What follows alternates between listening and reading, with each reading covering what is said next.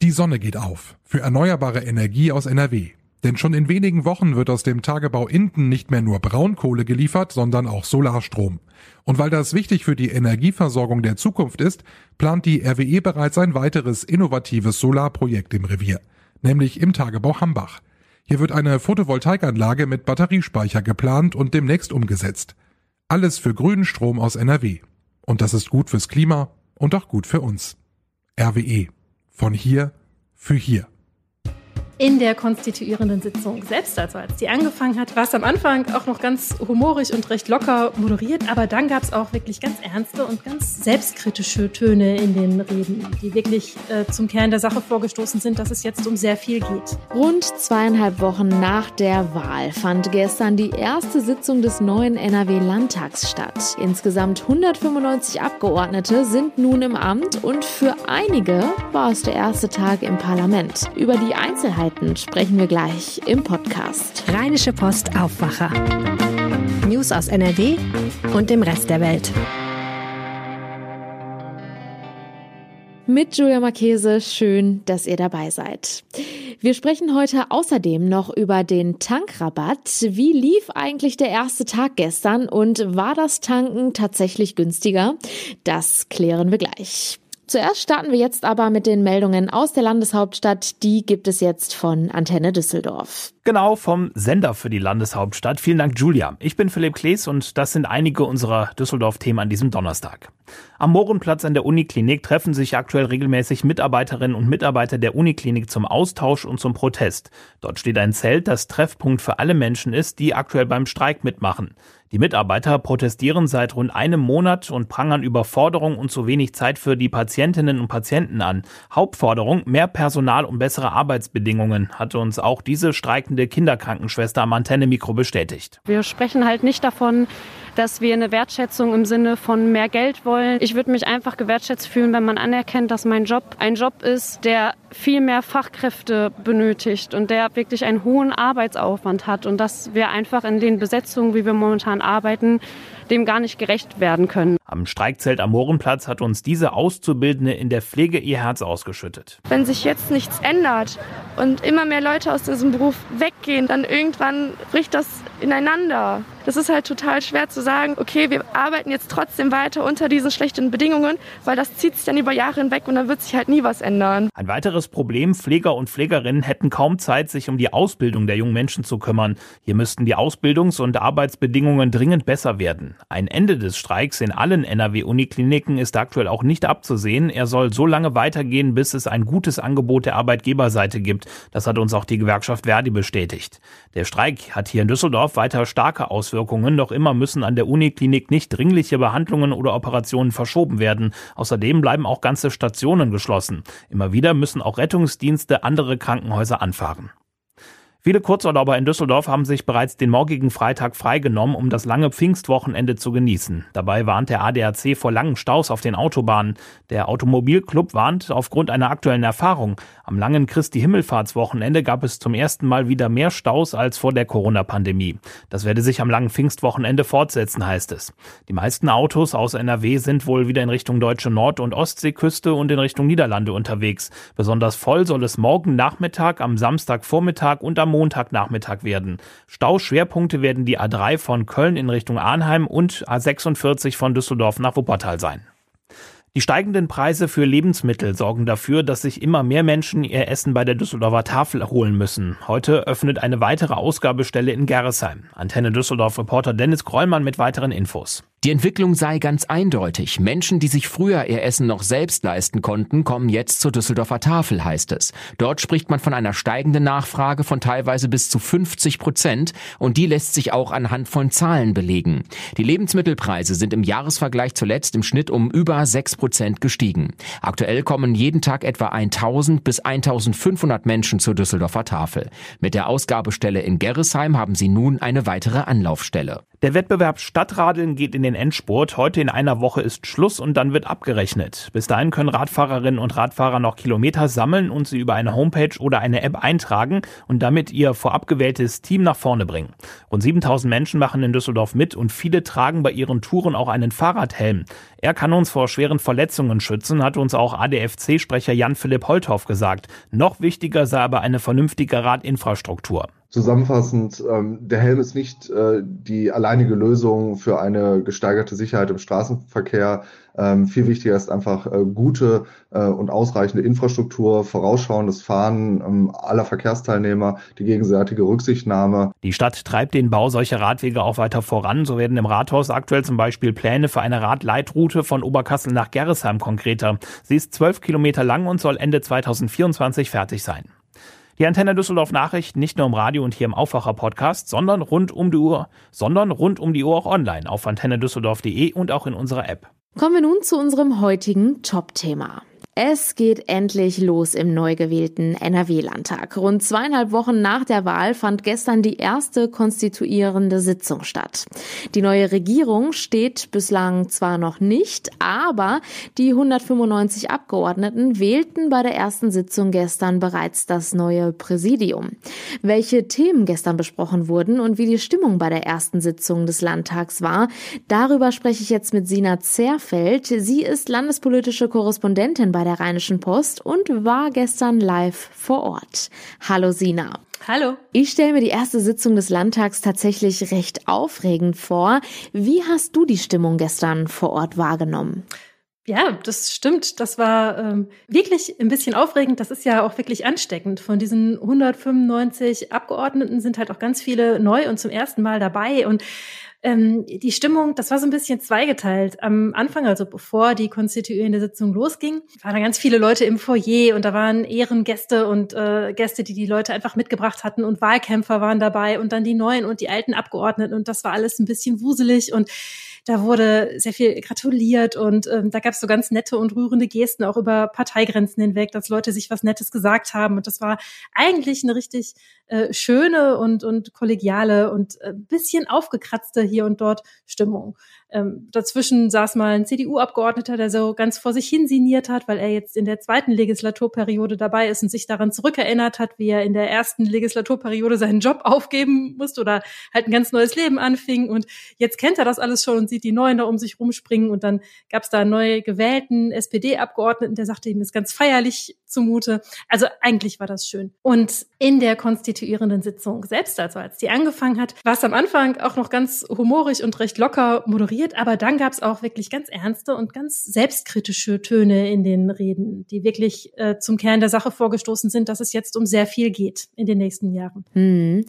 Eröffnet wurde die konstituierende Sitzung gestern ja von Innenminister Herbert Reul. Wie geht er denn in den neuen NRW-Landtag und was waren die Hauptthemen gestern? Genau, äh, Innenminister Herbert Reul von der CDU hat die Sitzung eröffnet ähm, als Alterspräsident, einfach weil er das älteste Landtagsmitglied ist. Das äh, ist eine Tradition. Und der hat sehr ernste Töne angeschlagen. Er hat an die große Verantwortung erinnert, die die Politik jetzt in diesen Zeiten von einer ganz besonderen Unsicherheit hat und sagt, das macht ihm Sorge, dass Menschen sich vom politischen Betrieb ähm, abwenden. Er spielt damit auch auf die sehr niedrige Wahlbeteiligung bei der Landtagswahl an. Die lag ja bei knapp über 55 Prozent. Und ähm, sagt, wir dürfen nicht zulassen, dass Hass in die Gesellschaft sickert. Und er hat auch sehr selbstkritische Töne angeschlagen und hat gesagt, ähm, hat bestimmte ja politische Taktiken gegeißelt. Also sagte, das ist, äh, hat es als nicht in Ordnung markiert, wenn man quasi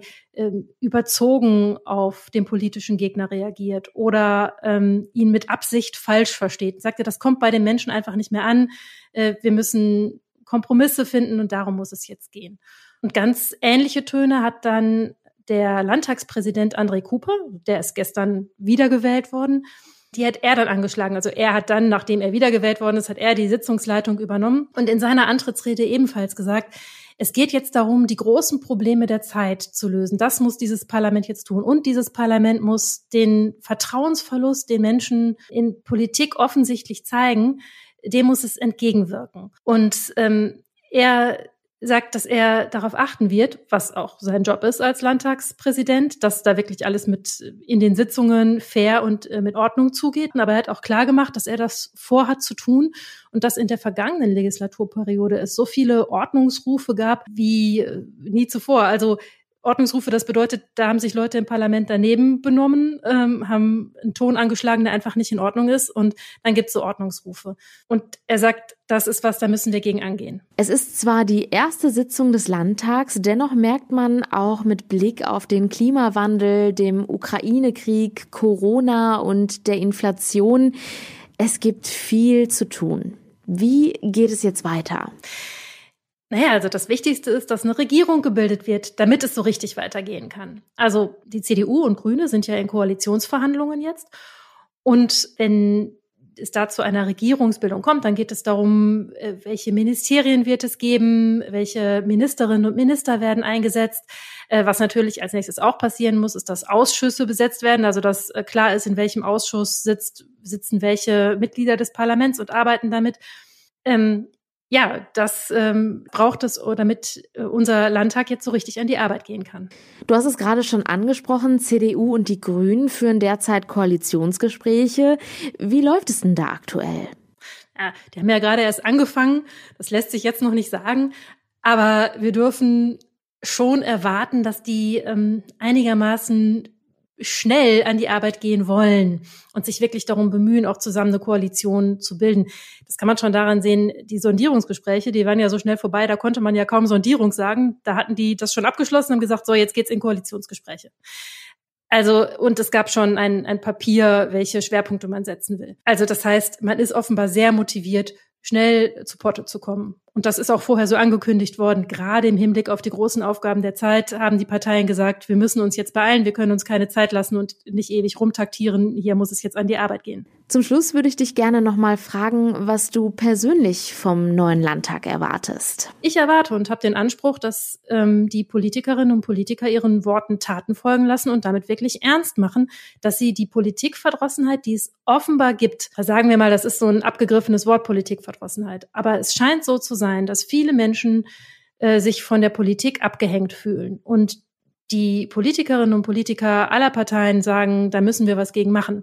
Und das erwarte ich jetzt auch tatsächlich. Äh, es ist ein ganz ähm, alarmierender Trend, wie ich finde, dass so wenige Menschen zur Wahl gegangen sind. Und es ist auch kein gutes Zeichen, wenn sich Menschen so gar nicht dafür interessieren, was der Politikbetrieb tut, weil sie das Gefühl haben, die machen ohnehin, was sie wollen oder das hat mit ihrem Leben nichts zu tun.